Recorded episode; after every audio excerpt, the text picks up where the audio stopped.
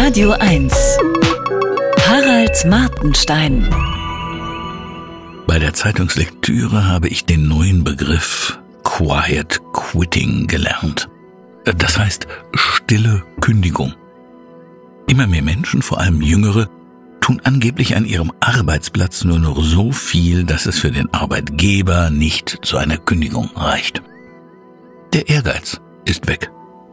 Auf der Extrameile, die man für eine Karriere mancherorts laufen muss, herrscht gähnende Leere. Auch mit der Aussicht auf mehr Geld scheint man viele Leute nicht mehr locken zu können, trotz Inflation. Ich habe leider lange geackert wie blöde. Ein Grönemeyer-Zitat, ich weiß. Nicht wegen des Geldes, obwohl sich ein gewisses Quantum dadurch ja meistens einstellt. Es ging mir um Anerkennung, um Streicheleinheiten. Auch Anerkennung ist nicht mehr so stark nachgefragt wie ehedem. Das Verschwinden des Ehrgeizes hängt vielleicht mit dem Zerfall der Gesellschaft in Milieus und Gruppen mit komplizierten, abgekürzten Namen zusammen, die einander bestenfalls völlig schnurz sind, falls sie einander nicht sogar hassen, die keine gemeinsamen Kriterien für Erfolg, für richtig und falsch oder gut und böse mehr haben. Was hat die TERF in einem ostdeutschen Dorf denn mit der LSBTIQ-Sternperson in einem Berliner Club gemeinsam, außer dass beide Liebe und Nahrung brauchen und aufs Klo müssen. Würden die etwas für die andere Person tun? Es gibt sicher auch noch andere Gründe für Quiet Quitting. Was weiß denn ich?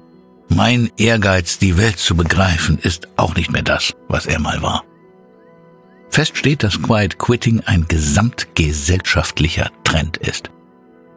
Vor Weihnachten kamen manche der vor Wochen bestellten Pakete bei mir einfach nicht an. Das war neu.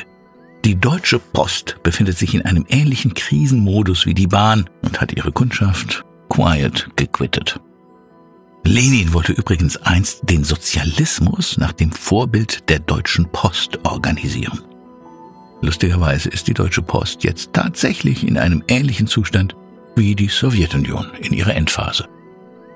Und es hilft, wie das Beispiel der Bundeswehr zeigt, auch nicht mehr, wenn man dreistellige Milliardensummen in so einen absterbenden Organismus hineinpumpt. Das Geld verschwindet wie eine Träne im Ozean. In den Apotheken aber sind die Blutdrucksenker für die Millennials und die Fiebersäfte für die Babys knapp geworden.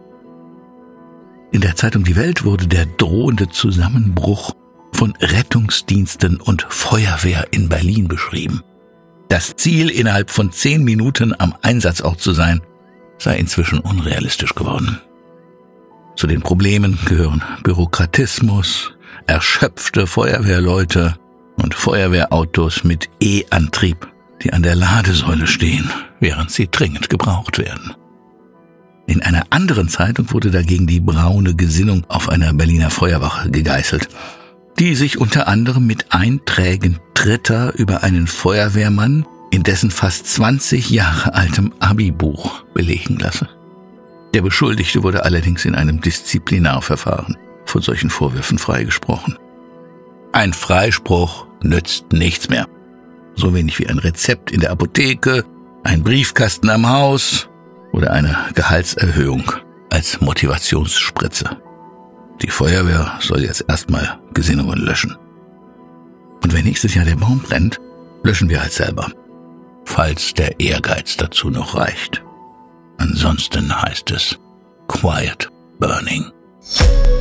Harald Martenstein auf Radio 1.